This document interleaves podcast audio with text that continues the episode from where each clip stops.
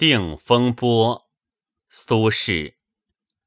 三月七日，沙湖道中遇雨，雨具先去，同行皆狼狈，余独不觉。已而遂晴，故作此。莫听穿林打叶声，何妨吟啸且徐行。竹杖芒鞋轻胜马，谁怕？一蓑烟雨任平生。料峭春风吹酒醒，微冷。山头斜照却相迎。回首向来萧瑟处，归去，也无风雨也无晴。此词作于宋神宗元丰五年，贬谪黄州后的第三年，写眼前景，与心中事，因自然现象谈人生哲理，属于即景生情，而非因情造景。作者自有这种情怀，遇事便触发了。东坡志林说：“黄州东南三十里为沙湖，亦曰罗师殿。于买田其间，因往向田。途中遇雨，便写出这样一首与简朴中见深意、寻常处生波澜的词来。首句‘莫听穿林打叶声’。”指“莫听”二字，便见性情。雨点穿林打叶，发出声响，是客观存在。说“莫听”，就有外物不足萦怀之意。那么便怎样？何妨吟啸且徐行？是前一句的延伸，在雨中照常舒徐行步。呼应小序，同行皆狼狈，余独不觉。又引出下文，谁怕？即不怕来。徐行而又吟笑，是加倍写。何妨二字斗出一点俏皮，更增加挑战色彩。首两句是全篇主脑，以下词情。都是从此生发。竹杖芒鞋轻胜马。先说竹杖芒鞋与马，前者是步行所用，属于闲人的。作者在两年后离开黄州，亮移汝州，途经庐山，有出入庐山诗云：“芒鞋轻竹杖。”自挂百钱游，可怪深山里，人人识故侯。用到竹杖芒鞋，即他所谓“我是世间闲客，此闲行者”，而马则是官员或盲人的坐骑，即俗所谓“行人路上马蹄盲者”。两者都从“行”字引出，因而具有可比性。前者胜过后者在何处？其中道理用一个“轻”字点明，耐人咀嚼。竹杖芒鞋诚然是轻的，轻巧轻便；然而在雨中行路用它，拖泥带水的，比起骑马的便捷来。又差远了，那么这“轻”字必然另有含义，分明是有无官一身轻的意思。何以见得？封建士大夫总有这么一项信条：是达则兼济天下，穷则独善其身。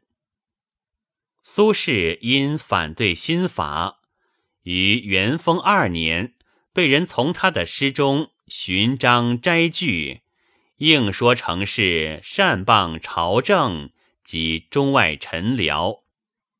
于知湖州任上逮捕送御史台狱，羁押四月余，得免一死，折任黄州团练副使，本州安置。元丰三年到黄州后，答李之仪书云：“得罪以来，身自闭塞，扁舟草具，放浪山水间。”与樵渔杂处，往往为罪人所推骂，辄自喜见不为人识。被人推搡谩骂，不识得他是个官，却以为这是可喜事。出入庐山诗的，可怪深山里人人识故侯。则是从另一面表达同样的意思，这种心理是奇特的，也可见他对于做官表示厌烦与畏惧。官的对面是隐，由此引出一句“一蓑烟雨任平生”来，是这条思路的自然发展。关于一蓑烟雨任平生，流行有这样一种解释：披着蓑衣在风雨中过一辈子，也处之泰然。这表示能够顶得住辛苦的生活。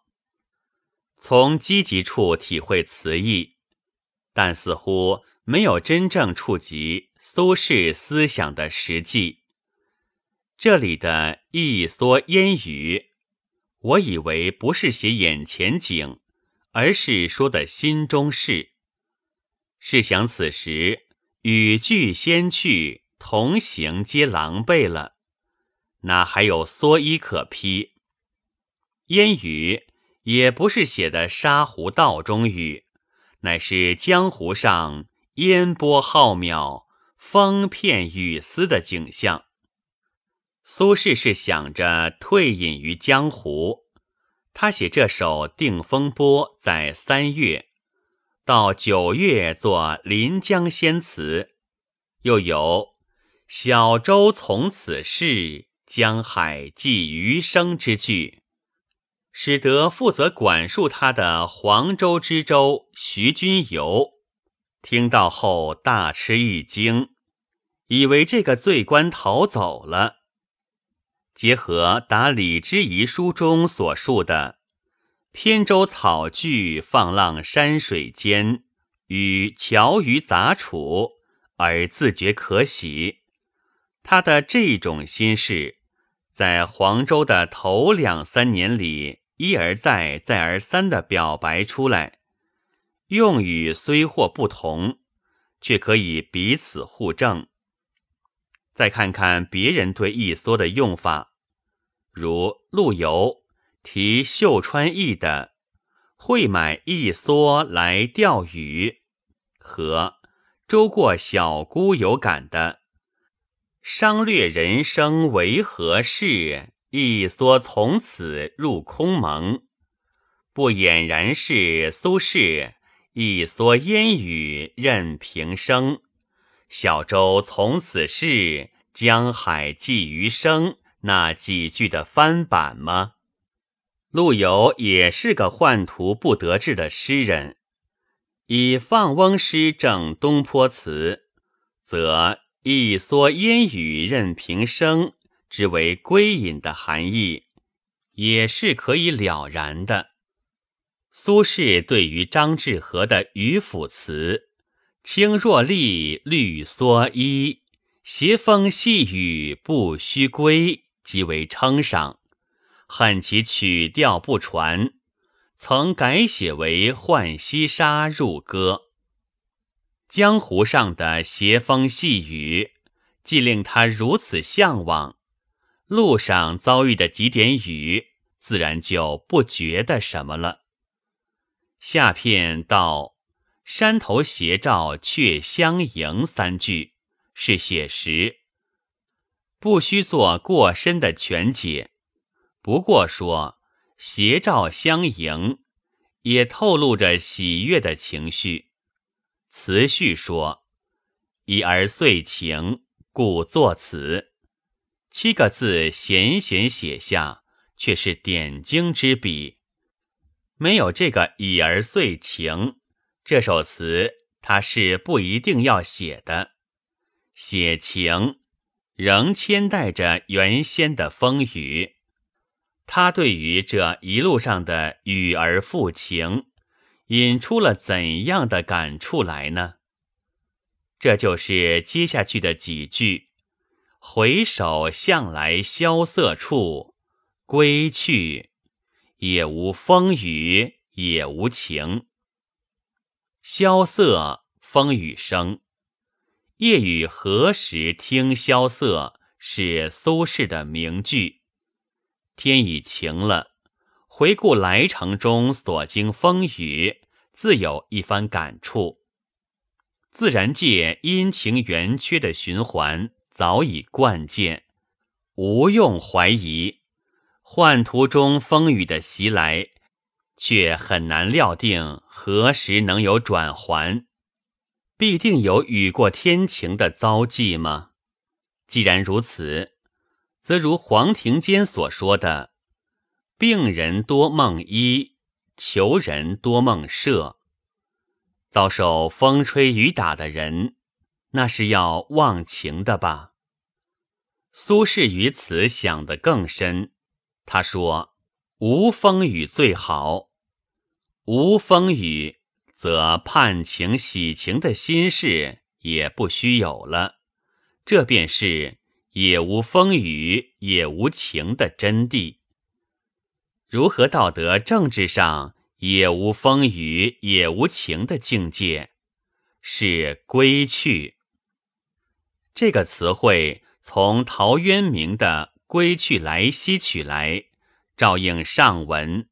一蓑烟雨任平生，在江湖上，即使是烟雨迷蒙，也比幻途的风雨好多了。本文作者陈长明，朗读：白云出岫。